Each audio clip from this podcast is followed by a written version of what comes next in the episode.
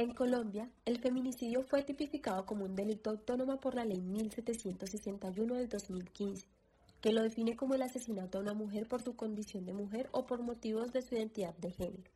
Este delito penal será agravado cuando sea cometido por un servidor público o por varias personas, cuando se cometa una agresión sexual o sea perpetuado por la pareja o expareja de la víctima.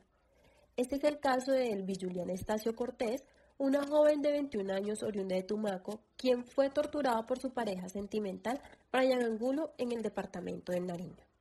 La vida de Juliana cambió cuando pasó algo con el papá. Eh, el papá salió de pesca y pues nunca más volvió. Vino, la mamá cayó en una depresión. Que el, el 15 de enero la topamos fallecida. Yo los presenté a Juliana y a Brian. Desde el momento que los presenté, ellos tuvieron su conexión, ¿sí? Tuvieron su conexión, empezaron a hablar y por problemas de orden público no pudimos salir ahí mismo, nos tocó quedarnos unos días. En ese tiempo la, la relación de ellos dos fue tomando más fuerza.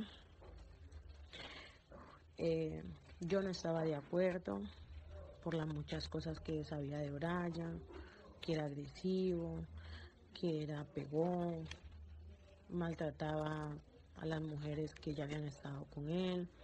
Yo todas esas cosas las hice saber a Juliana. Conocí a ambos a mediados de julio, empezando julio del 2021 primero tuve la posibilidad pues de conocer a, a Brian. Posteriormente al siguiente día él me presenta a Juliana. Juliana Estacio la que era pues actualmente su pareja sentimental. Lo que se podía notar en ese momento era que los dos estaban enamorados, la relación entre los dos era como normal, como la, la de cualquier otra pareja, eran sonriendo, compartiendo. Eh, Juliana le contaba a Brian cómo había sido su día, Brian le contaba a Juliana cómo había sido el día de él y ya eran una pareja aparentemente feliz.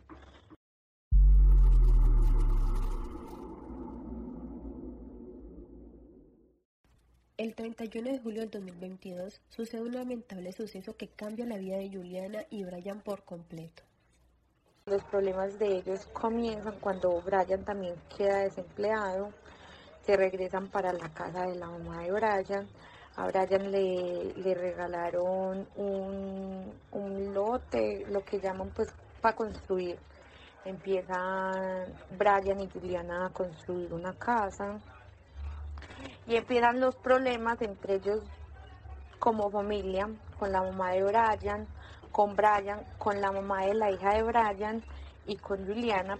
Recuerdo una vez que hubo un problema y fue porque un amigo de ambos vio a Juliana hablando con la pareja sentimental que Juliana tenía antes de, enredarse con Brian y eh, estuvieron pues ahí conversando un, un, rato, el amigo de ambos lo vio y él quería con Juliana. Entonces él posteriormente accedió a contarle a Brian que la había visto hablando con, con este hombre. Eh, recuerdo que Juliana el otro día resultó con unos morados, le pregunté qué le había pasado, ella me dijo que, que no, que eso había sido el día anterior que habíamos ido a bañar al río.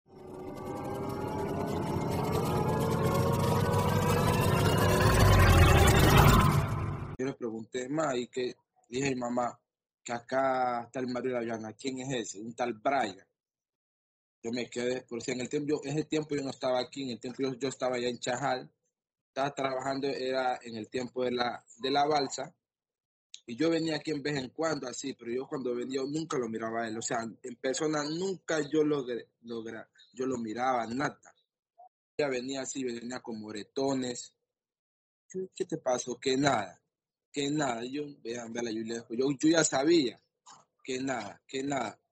Y después, un tiempo, la otra le, mi abuela, mi abuela, no, fue, fue mi tía, mi tía le hizo una llamada, estábamos ahí, llamaba a Juliana y, solo el que hablara era él. Y yo le decía, y le decía a mi, ¿y qué es que Juliana no puede hablar? No hablaba, solamente hablaba ahí, pum, colgado. Entonces esa era más mi sospecha, ya, porque Juliana, yo, yo, yo, nunca ha sido así. Como una mujer como temerosa, ya, como es así, cuando, cuando ya me contaron la, una noticia, eran las 6 de la mañana, yo hubo un nuevo trabajo, cuando a las 7 me llama Hola, habla con un familiar de Iván Estacio, que su hermana tenemos internado en una clínica acá de Satinga, que es de, una, de unas quemaduras, y yo, quemadura Juliana. Ahí, ahí después cuando primo y recibí la llamada fue allá de Satinga, yo le llamo a mi tía que sí, que yo, yo estoy acá, por acá por el pase residencia esperando. Y después me llama la mamá de Brian, que sí, que Juliana, que, me, que hay una discusión llorando, porque yo no le entendía qué es lo que me está diciendo.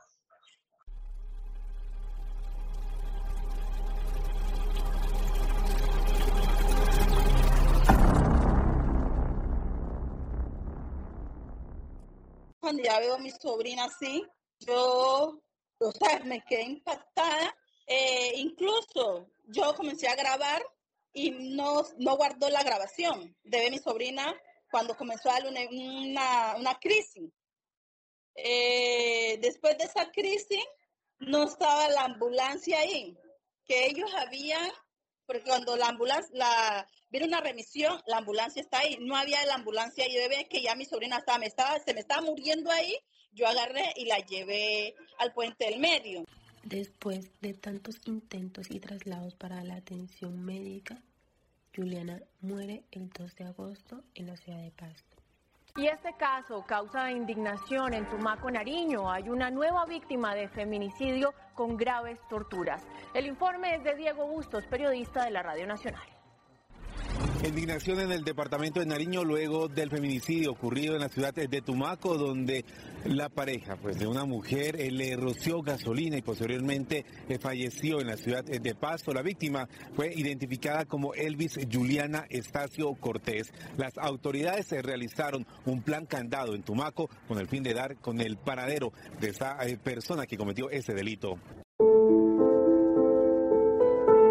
Ella era la única mujer de aquí en la casa, era la, o sea, era la, la niña en la casa. Juliana era una persona muy alegre, carismática, y a pesar de que había perdido a su padre y con el tiempo perdió a su madre, fue muy valiente, se mantuvo de pie con el apoyo de los hermanos, de la abuela, de la tía, con el apoyo de las amistades que tenía.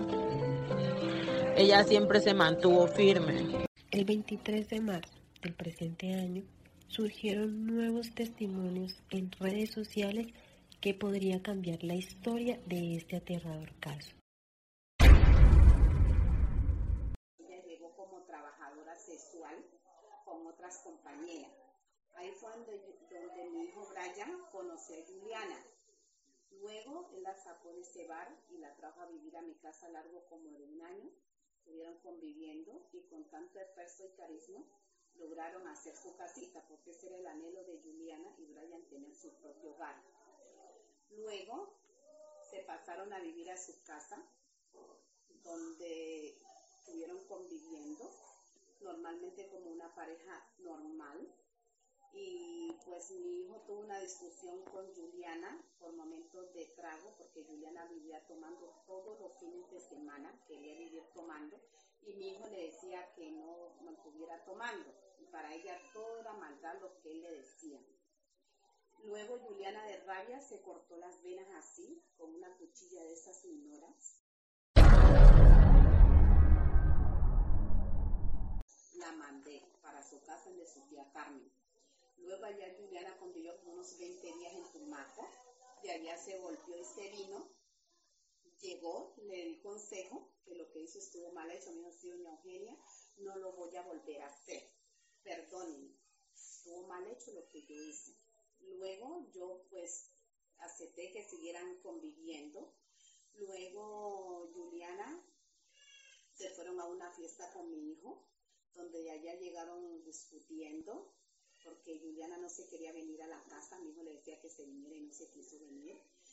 Y al otro día de rabia, mi hijo se fue a trabajar y Juliana intentó ahorcarse con una cuerda hacia el techo y se intentó ahorcar. Luego le dio mucha rabia por lo que ella hizo, volví de mi plata, le di el pasaje para que ella se fuera a tomar con su tía y la mandé. Luego allá sus hermanos pensaban que era mi hijo que le había ahorcado, que le había hecho lo que ella tenía en el cuello.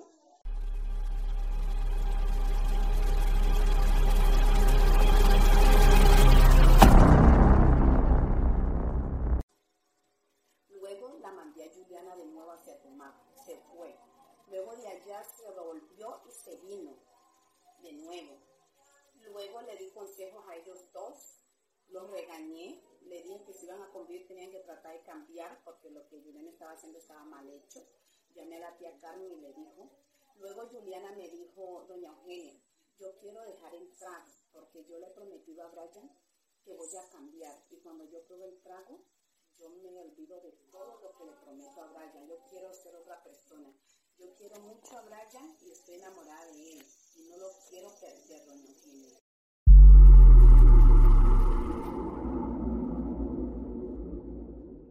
Primero de agosto del año 2022, donde sucedió aquella desgracia, aquella bochornosa situación de todo lo que pasó ese, aquella noche.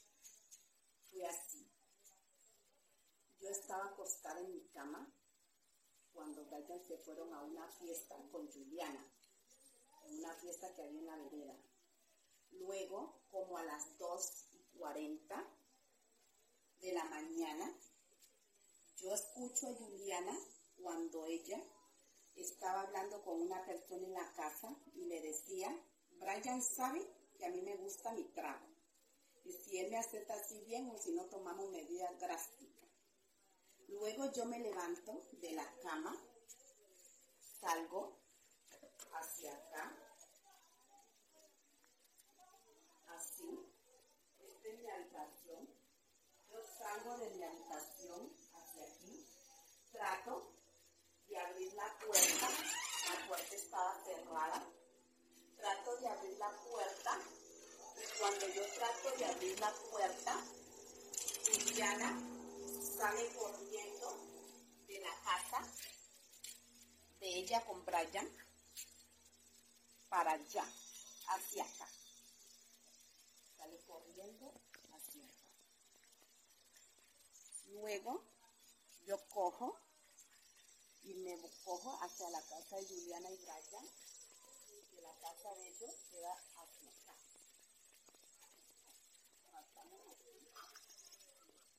Esta es la casa de Juliana Brian. Yo dentro, dentro a la habitación, la habitación está aquí. Y cuando dentro estaba la ropa de Juliana en el piso y la ropa interior también. Luego yo salgo hacia allá, cojo de nuevo y sigo hacia, hacia mi casa, hacia aquí, de nuevo, paso a la casa mía, voy entrando hacia aquí. Cuando mira Juliana que viene hacia allá, doña Eugenia, doña Eugenia, alguien se me metió a la casa.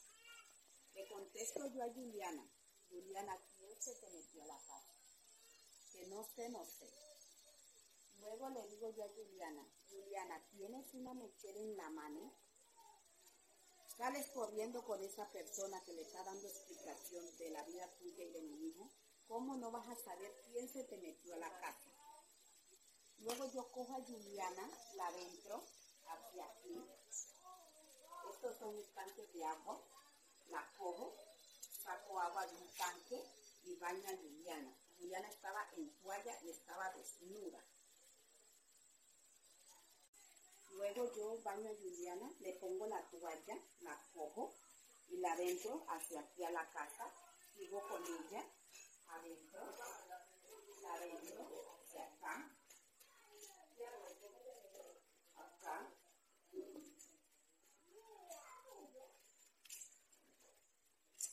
la siento aquí en esta silla. Ahí siento a Juliana, le digo Juliana, siéntese ahí. Mi hija se va a poner ropa, me dijo que no.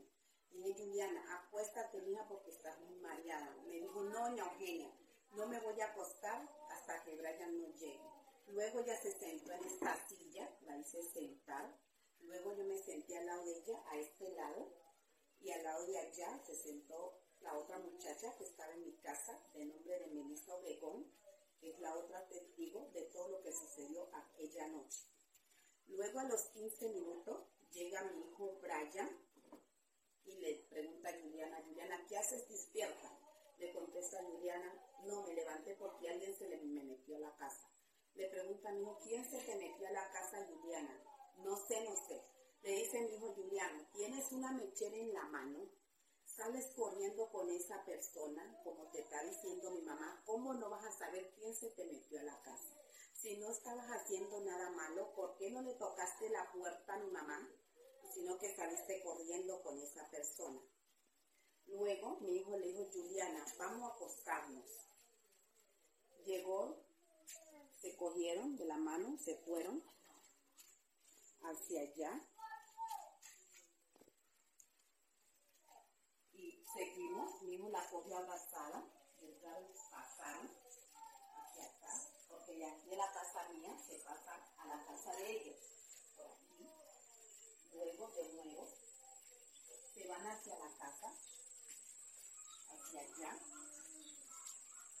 donde ellos vivían. Luego yo llego hacia acá.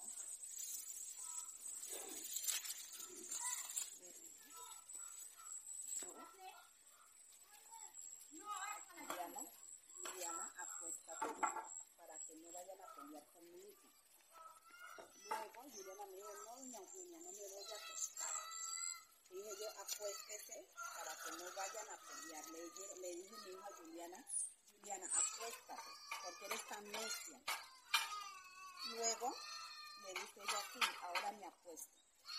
Luego yo dentro salgo hacia la casa de nuevo, sigo y me quedo, sigo de nuevo aquí y me quedo aquí sentada esperando a ver si Brian y Juliana discutían. Porque ellos en ningún momento discutieron, ellos en ningún momento pelearon. Lo que dijeron de mi hijo no es así. Él no estropeó a Juliana esta noche, ni tampoco la, la golpeó hasta quedarla inconsciente. Eso no es así lo que dicen de él, eso es mentira. Entonces, luego yo me quedé aquí sentada cuando yo escucho a Juliana, que ella le dice a mi hijo, ¿vos crees que no soy capaz? ¿Crees que no soy capaz, maldito desgraciado? Le contesta mi hijo Juliana, ¿por qué estás haciendo? ¿Vos ¿Estás loca? ¿Qué vas a hacer, Juliana? Ahí fue cuando yo salgo corriendo, salgo otra vez hacia aquí, llegué nomás hasta aquí, y cuando escucho la explosión en la habitación donde Juliana había regado un galón de gasolina en el piso y le dio fuego a la mechera y se quemaron los dos. Mi hijo no fue que quemó a Juliana, Juliana fue la que intentó matarme a mi hijo. Ella fue la que regó la gasolina y le dio fuego a la mechera. Lo que Juliana hizo fue un suicidio. Ella era matarme a mi hijo y matarse ella, porque ella siempre me lo decía, que sin Brian no era para ella, no era para nadie. El día que ella se fuera de esa casa, ese día la dejaba prendida, porque él, en esta casa que había hecho ella con tanto esfuerzo, no la iba a dejar para que él montara otra mujer. Le dijo mi hijo, sí, te vas a ir. Como amanezca el día, recoge tus cosas y te voy a mandar para donde tu tía Carmen. Luego yo corro aquí, me voy al piso a base de la explosión. Llego allá, empiezo a gritar, auxiliar, a pedir auxilio, porque los vecinos del lado no estaban. todo el mundo estaba en la fiesta. Yo empiezo a gritar, a gritar, a gritar. Cuando mi hijo sale todo quemado, le pido yo a Melissa Obregón que auxilie a mi hijo mientras yo entraba de nuevo a la casa a salvar a Juliana. Yo saqué a Juliana de la casa. Yo auxilié a Juliana. Luego pedimos auxilio a la comunidad donde nadie me ayudaba a auxiliar a Brian y a Juliana. Con tanto dolor, con tanto sufrimiento de todo lo que pasó aquella noche, que todavía me duele el alma de todo lo que sucedió, me duele todo, de todo lo que le pasó a Juliana, por todo, por todo.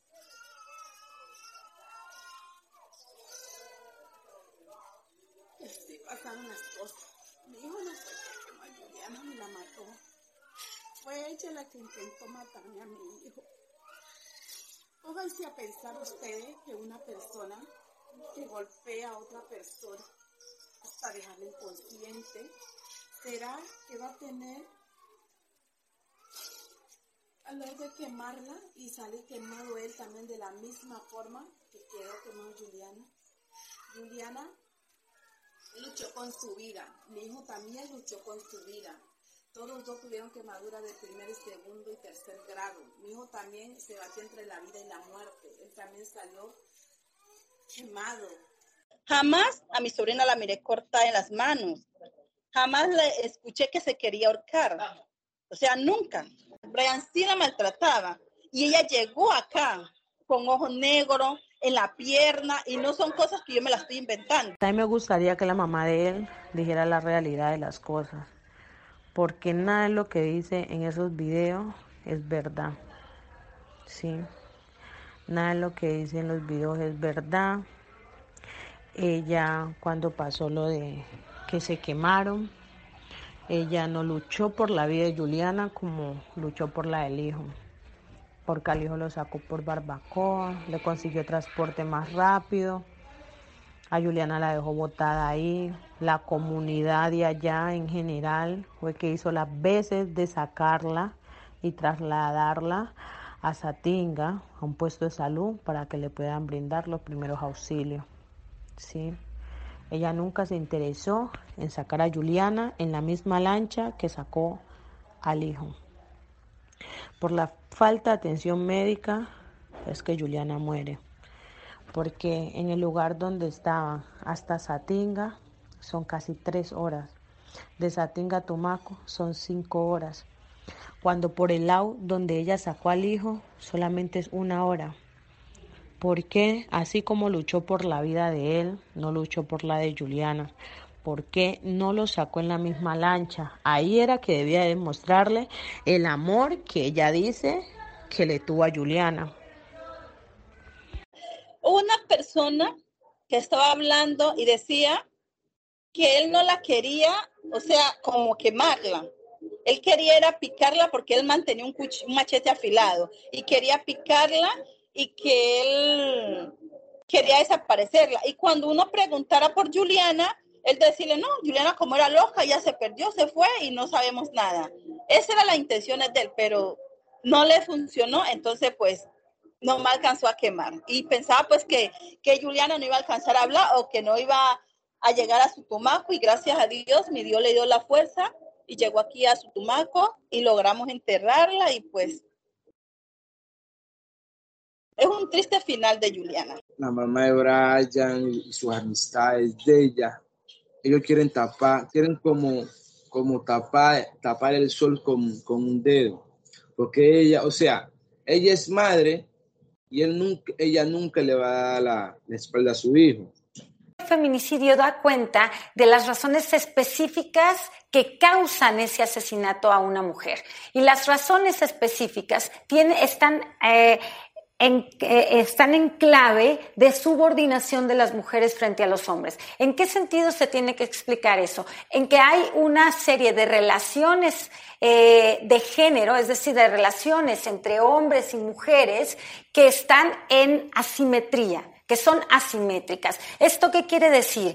que no es un asesinato común, no es una eh, dar muerte a una persona por el móvil de, asaltar a, esa persona o porque le estorbó eh, frente a una rivalidad que tenían, etcétera. O, cuando hay también eh, situaciones de eh, organizaciones mafiosas y demás. Aquí la razón específica es porque un hombre controla la vida de una mujer.